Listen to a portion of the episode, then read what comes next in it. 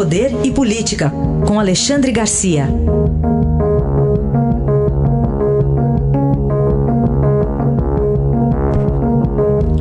Alexandre, bom dia. Bom dia, Raíssa. Bom dia, Carolina. Oi, bom dia.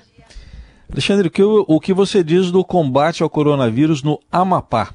Pois é, o Amapá é pequeno, é mais fácil, mas virou um modelo também, né? É, principalmente para São Paulo, com tantas idas e vindas, tantas controvérsias e tal. Eles conseguiram uma, como me disse o, o, o médico do Amapá, eu estava mediando um debate entre médicos ontem sobre tratamento precoce. E ele me eu perguntei, e aí, politizou no Amapá? Ele disse, ao contrário, despolitizou total. Digamos que foi a politização do bem. Todo mundo concordou, inclusive o pessoal da Universidade Federal, que ele disse que foi, foi uma conquista, né? todo mundo concordou com o protocolo do, de, de, médicos brasileiros e estrangeiros da, da, que está sendo usado para tratamento precoce. Né? Uh, então, foi, foi, um, também um milagre parecido com o que aconteceu em Belém, do outro lado da, da foz do Amazonas. Né? Belém, quando estava no auge, estava completamente colapsada, colapsado o sistema, o, a Unimed de Belém começou a tratar os pacientes uh, uh, precocemente com hidroxicloroquina, azitromicina né, e, e, e, vermectina, e, e zinco, e, e, vitamina D, vitamina C, etc. Resolveu, caiu a curva. Lá no Amapá, a mesma coisa. Estava um número pequeno de infectados e um número grande de mortes. Né? Eles conseguiram inverter isso. Está um número grande de infectados e um número mínimo de mortes. Então, eh, conseguiram o chamado efeito rebanho. Né? Por quê? Porque todo mundo se uniu nessa.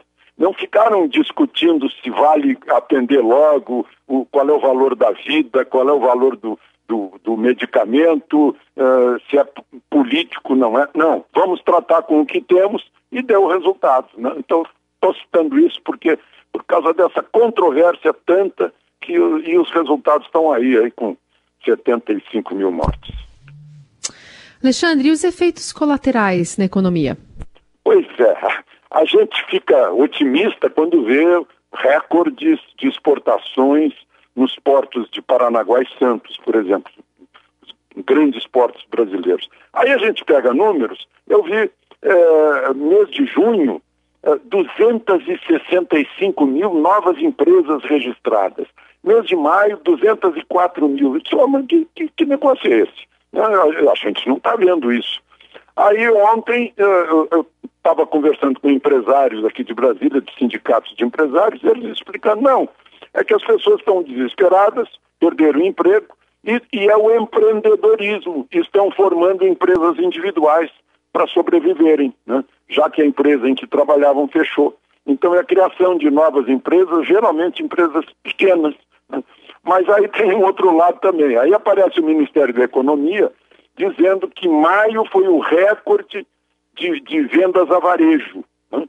Aí também pergunto para o presidente do sindicato do, do, das lojas, dos varejistas, mas o que, que, é isso? A loja está fechada? Ele não, é que tiraram os informais da rua. Os informais não estão mais na rua, então as pessoas estão vendendo, estão comprando com nota. Agora, tem nota fiscal e o Ministério da Economia registra. Né? Ou seja, está havendo arrecadação porque os informais saíram da rua. Então, eu chamo isso de efeitos colaterais dessa, uh, dessa quarentena, né, que surpreendem a gente. A gente não estava acostumado com isso. Aí está Alexandre Garcia, que volta amanhã ao Jornal Eldorado. Até amanhã. Até amanhã.